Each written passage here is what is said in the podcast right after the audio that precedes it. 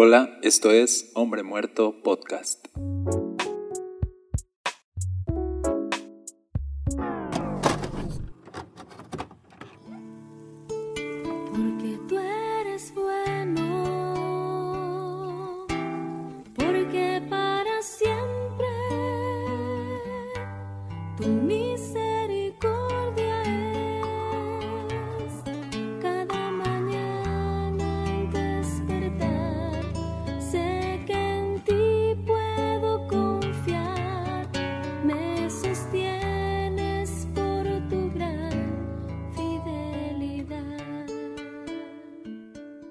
Hola, ¿qué tal? Mi nombre es Daniel Castañeda, gracias por estar conectado a este podcast. Estamos en la serie de Oldies, donde estamos explorando los textos clásicos de la Biblia y hoy estamos en el Salmo 23. Seguro te lo sabes, así que lo voy a examinar contigo. Dice, Jehová es mi pastor, nada me faltará. Nos detenemos ahí un momento para comprender que a veces la Biblia va a asociar a Dios con cosas pequeñas, con cosas que nosotros conocemos. Aunque Dios es santo, la palabra de Dios, la revelación de Dios a nosotros, quiere que conozcamos el carácter de Dios. Dios quiere darse a conocer a través de referencias, con cosas que tú y yo conocemos muy bien. En este caso, David conocía muy bien el oficio de pastor porque él fue pastor de ovejas. Entonces, él llegó a ver a Dios en su oficio, él llegó a ver a Dios en su trabajo, él, llegó a ver a Dios en la relación pastor-oveja y se dio cuenta de que Dios era como un pastor y que nosotros éramos como las ovejas. Fue una revelación del Espíritu Santo. Esto me hace ver cómo en la creación y en todo lo que Dios hace, Él refleja su gloria. Dios no está separado de su creación, Dios está inmerso en su creación. Y cuando vemos su creación, podemos ver a Dios. Por eso dice la Biblia, los cielos cuentan la gloria de Dios y el firmamento anuncia la obra de sus manos. Quiere decir que Dios no está en silencio, que la revelación de Dios está ahí y que si nosotros estamos atentos podemos verla y entenderla. Y David fue una persona atenta al Espíritu Santo y pudo ver a Dios en un oficio tan, voy a decirlo, insignificante, porque en ese entonces el, ser pastor no era algo tan importante. Incluso tú ves en la Biblia como cuando Samuel llegó a ungir a David como rey, todos los hermanos de David pasaron antes que él porque él era el menos importante y él era el que se dedicaba a lo que a lo mejor era menos importante, que era cuidar el rebaño. Sin embargo, en este oficio David pudo ver a Dios y se dio cuenta, Dios es como un pastor. Y antes de continuar con este salmo, quiero decirte que en la Biblia vamos a encontrar a Dios siendo asociado con cosas que, que conocemos, como por ejemplo Jesús asoció el corazón de Dios como Dios como una gallina, ¿te acuerdas? Como una gallina que quiere cuidar a sus polluelos, que quiere tenerlos protegidos, que quiere tenerlos cerca de ella. También la asoció a Dios con un león, se le asocia en la Biblia que ruge, un león que ruge para provocar un despertar en la gente. También se le asocia con la luz, que nos hace ver y nos guía. También a Dios se le asocia con una fuente desde la cual podemos beber. Cosas comunes, cosas que tú y yo sabemos bien para poder llegar a conocer a Dios. Esto me encanta de la Biblia porque entonces veo a un Dios que se quiere dar a conocer y que no quiere hacernos las cosas tan complicadas. Y así vemos hoy Jehová es mi pastor. No es, no es tan difícil de entender, no es tan difícil de conocer. Ahora, ¿por qué David dijo Jehová es mi pastor? Porque él conoció la manera en que como pastor te vuelves tan cuidadoso con las ovejas al punto de llegar a amarlas.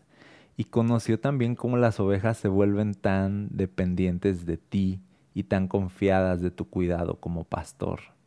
Así que David asoció esta relación oveja-pastor con nuestra relación con Dios. Dios cuida de mí y yo dependo de Dios. Esa es nuestra relación con Dios. Tener un pastor implica que no me valgo por mí mismo. Decir Jehová es mi pastor, es decir, soy dependiente del cuidado de alguien más. Si yo digo Jehová es mi pastor, admito que no sé por dónde ir y por eso necesito a un pastor. Si yo digo Jehová es mi pastor, admito que no dependo de mi propia fuerza. admito que no soy nada sin un pastor.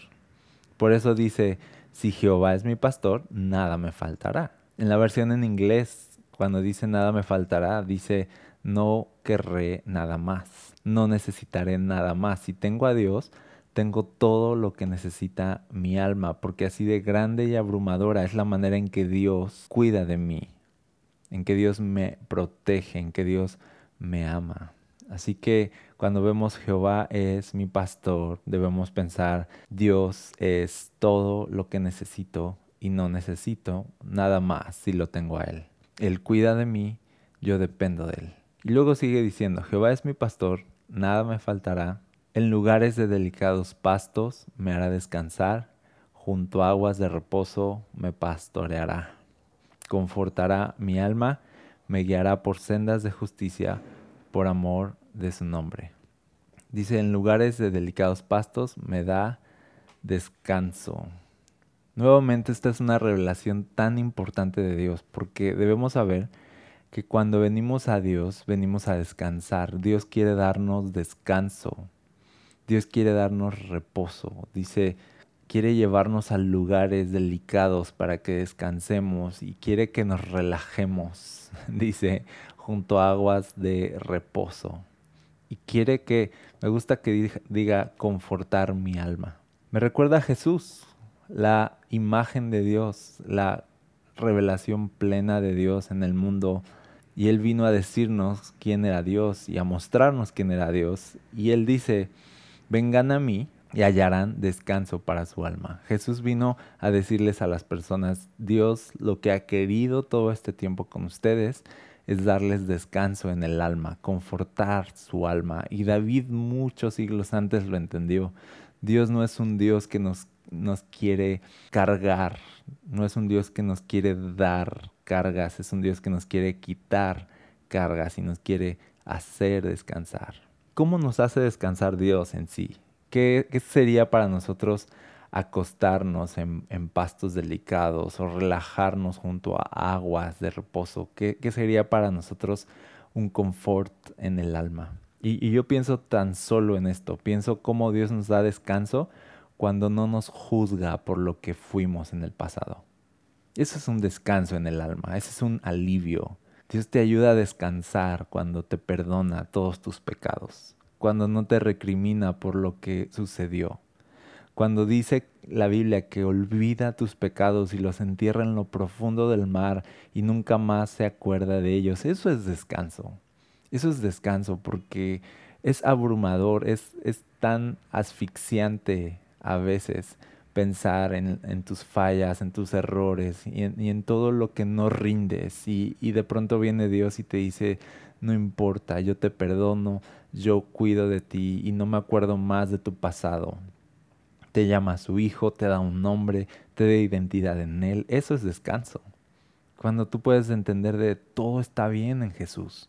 Así que Jehová es mi pastor, no necesito nada más y Él me da descanso en el alma cuando me dice que me ama, cuando me dice que me perdona, cuando me dice que no importa mi pasado, que Él tiene una, nueva vida para mí. Pero no solo dice descanso, también dice guianza, dice confortará mi alma, me guiará por sendas de justicia por amor de su nombre. O sea, no te deja Dios donde estás, sino te guía para que sigas creciendo. Te da dirección, te dice por dónde ir, no te deja igual. Eso, eso es el amor transformador de Dios. Porque el amor de Dios nos encuentra donde estamos, pero su amor no nos deja iguales nunca, porque si no, no sería amor real. El amor que Dios tiene por ti es un amor que va a transformarte, es un amor que ve lo que necesitas y te va a guiar, te va a sacar de donde estás, te va a transformar. Entonces Dios como nuestro pastor es todo lo que necesitamos, nos da descanso en el alma y nos guía para que crezcamos y no seamos iguales. Ese es, ese es un pastor. Y dice, me guía por sendas de justicia, me guiará por sendas de justicia, por amor de su nombre. Este es uno de los textos que, más ha impactado mi vida cristiana. De verdad, cuando dice, todo esto que Dios hace por mí, no lo hace por mí, lo hace por amor a su nombre. lo hace por amor a su propia gloria, a su propio nombre. Eso, eso nos debería dar un descanso inmenso, porque Dios es tan bueno contigo, no porque te lo merezcas, sino porque Dios está así de comprometido con su propia gloria. Por ejemplo, tú ves que Dios le prometió a Abraham que cumpliría su promesa y le dijo, te juro por mí mismo. Todo lo que Dios hizo con Abraham y el pacto que Dios hizo con Abraham, Dios al final le dijo, yo voy a cumplir mi palabra y te lo juro por mí mismo.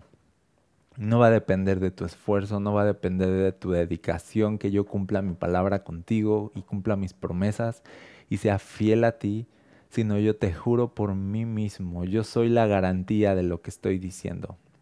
Me pongo a mí mismo como garantía de todas mis palabras y te juro por mí mismo que cumpliré mi promesa. Y puso su propia gloria como garantía. David entendió esto cuando dice, tú Eres mi pastor y me das descanso y me cuidas y me guías por amor a ti mismo, por amor a tu propio nombre. De igual forma, por amor a su nombre, Dios salvó a Israel de Egipto.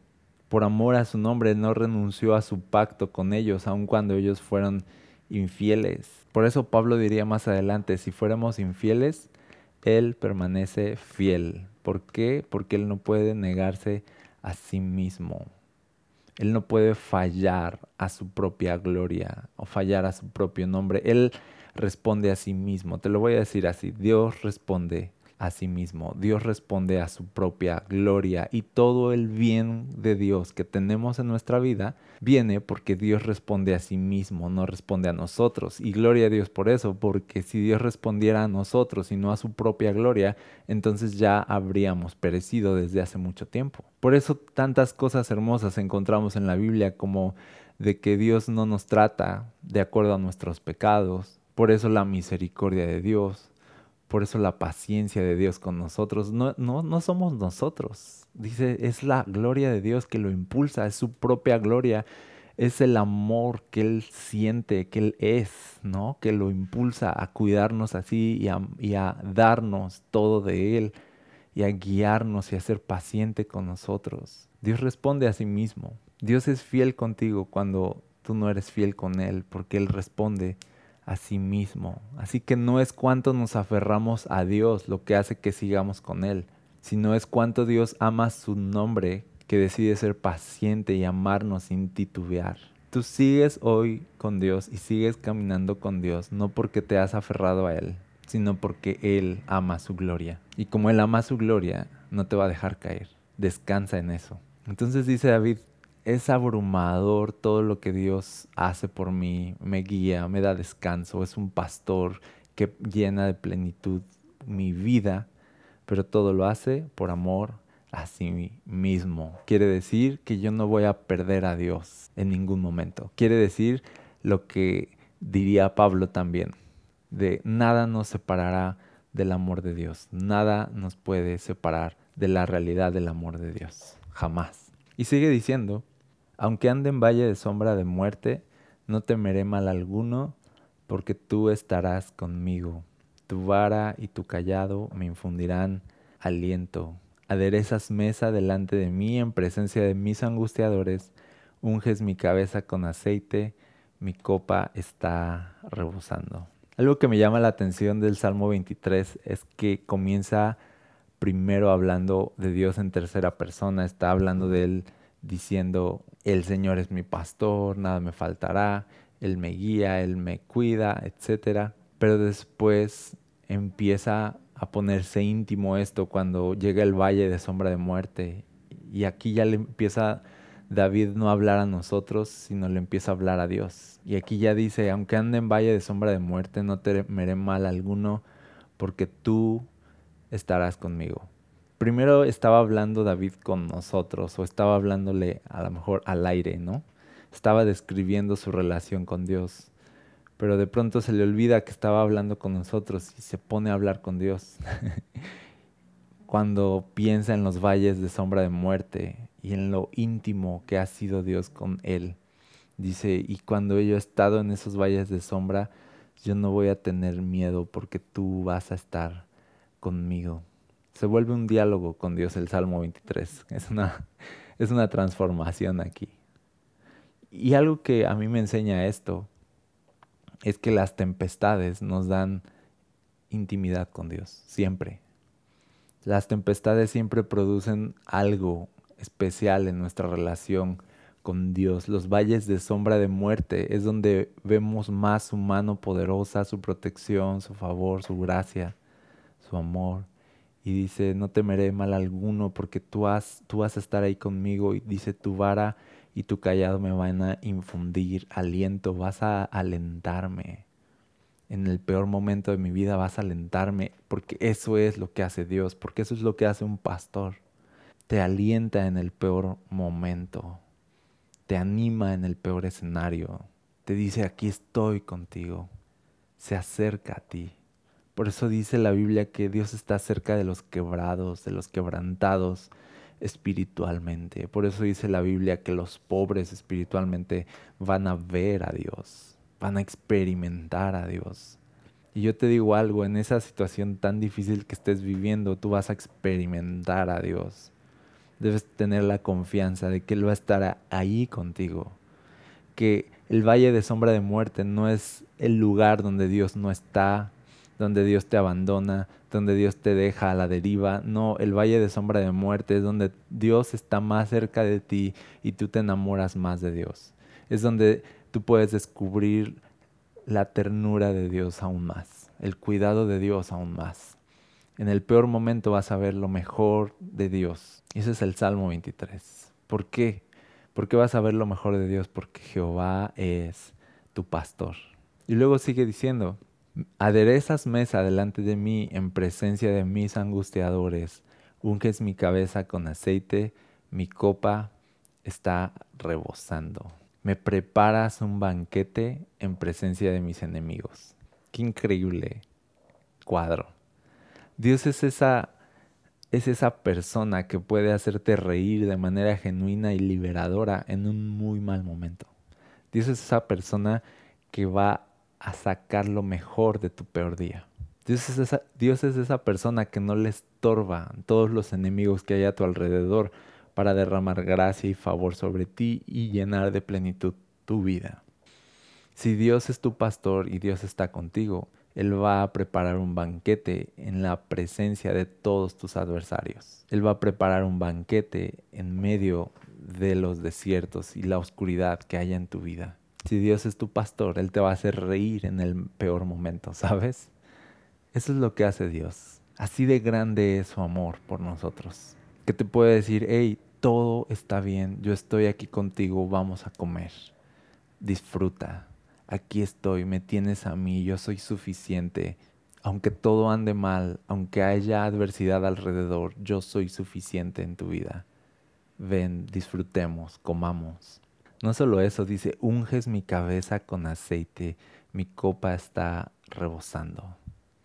Este, estos cuadros podríamos decir mucho aquí, pero solo te quiero decir esto. Este cuadro significa cómo Dios se derrama sobre nosotros. El aceite la copa de vino rebosando es el Espíritu Santo. Habla del Espíritu Santo siendo derramado sobre nosotros abundantemente. Entonces Dios está disponible y quiere derramarse abundantemente sobre nosotros. Quiere que rebose su Espíritu en nosotros. Quiere ungir nuestra cabeza con su Espíritu Santo. Quiere ungirnos con su Espíritu Santo. Quiere hacernos suyos. Quiere apoderarse de nosotros. La unción del Espíritu Santo es Dios apoderándose de nosotros, es Dios viniendo sobre nosotros y Dios diciendo, quiero estar aquí contigo, ser que tú seas uno conmigo, yo ser uno contigo. Ese es el Espíritu Santo. Y dice Pablo en sus cartas que Él nos dio el Espíritu Santo generosamente, abundantemente. Y aquí es como algo derramado que, que rebosa, como una copa que rebosa, como aceite que baja por todo tu ser y se apodera de ti. Y cuando tú ves todo esto y analizas y piensas todo lo bueno que es Dios y lo suficiente que es Dios y cómo Él responde a su propia gloria y cómo Él te saca la sonrisa en el peor momento y Él cómo te cuida, te guía, te protege, y te ama y te da descanso y te da su favor. ¿Ves todo esto? Con razón acaba el Salmo 23 diciendo, ciertamente el bien y la misericordia me seguirán todos los días de mi vida y en la casa de Jehová moraré por largos días. Una vez que comprendo el carácter amoroso y misericordioso de Dios, entiendo que Dios me va a perseguir todos los días de mi vida con su amor. Entiendo que Dios no va a dejar de ser bueno conmigo. Entiendo que si Dios puso a Jesús de por medio, a su único hijo de por medio para salvarme, dice la Biblia, ¿cómo no me va a dar entonces con él todas las cosas? Si Dios es así de bueno que entregó lo más valioso del cielo por lo menos valioso de la tierra, si Dios es así de bueno que nos miró con tanto amor, que dio a su único hijo, dice, entonces entiendo que toda la vida, por la eternidad yo voy a estar rodeado de gracia, favor y amor de Dios, dice, y en su casa voy a morar por largos días, voy a ser suyo y voy a morar en su presencia por siempre. Ese es el Salmo 23, un, un salmo de una convicción tan profunda de que Dios es bueno y me ama, de que Dios es íntimo conmigo y quiere estar conmigo y de que Dios no me va a dejar nunca, jamás. Un salmo que nos aprendimos pero que quizá olvidamos su valor o quizá nos acostumbramos a él y yo oro que recuperes en tu corazón el peso de este salmo y que recuerdes hoy cuánto Dios te ama y que Él no te va a dejar nunca. ¿Está bien? Con esto quiero dejarte. Gracias por escuchar este episodio y si bendijo tu vida no olvides compartirlo con alguien más y nos escuchamos la siguiente semana. Dios te bendiga.